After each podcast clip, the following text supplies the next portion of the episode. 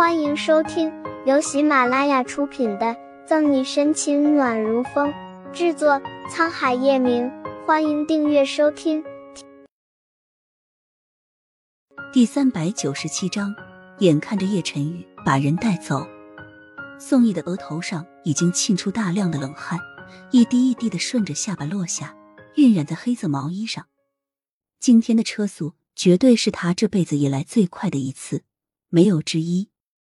和叶晨玉自小就飙车不同，宋毅车技虽然不错，但哪怕就是抓捕罪犯，也从未超过一百八十码。踩油门的脚发软打颤，宋毅从后视镜里看了一眼穷追不舍的男人，薄唇紧抿，胃里翻江倒海。不会晕车的沈西被颠簸的冒清口水，心里把叶晨玉问候了个遍。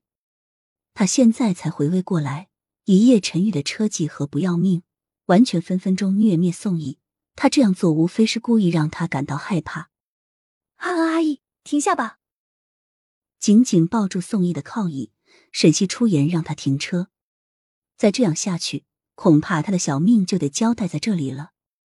就在宋毅犹豫要不要停车时，叶晨玉一个漂亮的漂移，迈巴赫就斜卡在他面前，一声拖长的急刹车。沈西没做好准备。砰的一下往前倾去，毫无征兆的与钱乙来了个亲密接触，顿时磕得他眼泪直流。叶晨玉速度太快，宋毅一时没有反应过来，车子险些撞上面前的迈巴赫。等急刹车停下，他能清晰的听见自己砰砰砰跳的厉害的心跳声。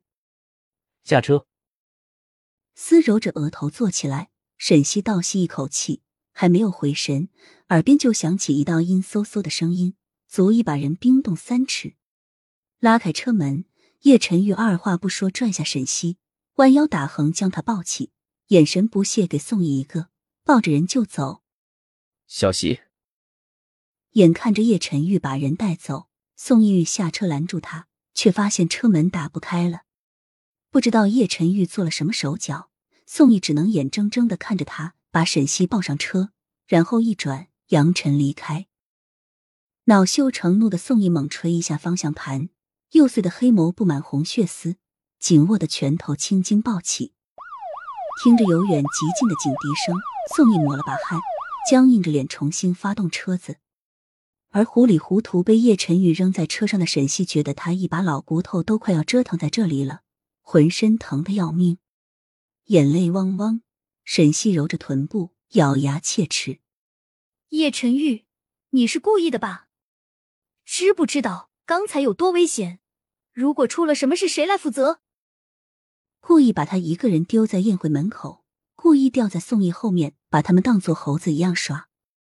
此时的沈西巴不得撕碎叶晨玉，食其肉，啖其血，但其实怂的憋着一肚子气不敢发。沈西敢肯定，如果他再惹怒这阴晴不定的男人，更吃不了兜着走。没有管沈西的抱怨，叶晨玉自顾开着车。不过，相比刚才，车速慢了不少。本就没有在宴会上吃多少东西，又被折磨这么久，沈西只觉得胃里火辣辣的，想吐吐不出来，怒火降了不少。裹着大衣，靠着看向窗外一闪而过的灯红酒绿车马喧嚣，朦胧间不知什么时候慢慢睡着了。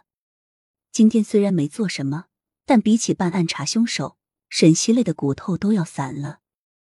试了一下午的妆。宴会上教训方圆、跳舞和左心言、周旋，后面又被叶晨玉追了那么久，能不累吗？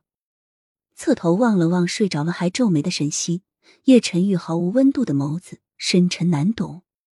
他不知道为什么，直到这女人在别人车上时难抑制怒火，打算把她抓过来狠狠教训一顿，让她一辈子都下不了床。但真把她抱在怀里，心里缺失的那块便被填满。空落落的感觉顿无，思绪复杂万千。半个小时后就到了盛世庄园。表哥嫂嫂，你们回来了。嘘！听见汽车声音的顾春寒赶忙打开门迎出来，咋呼呼的声音被叶晨玉瞪了一眼，然后做了一个噤声的动作。本集结束了，不要走开，精彩马上回来。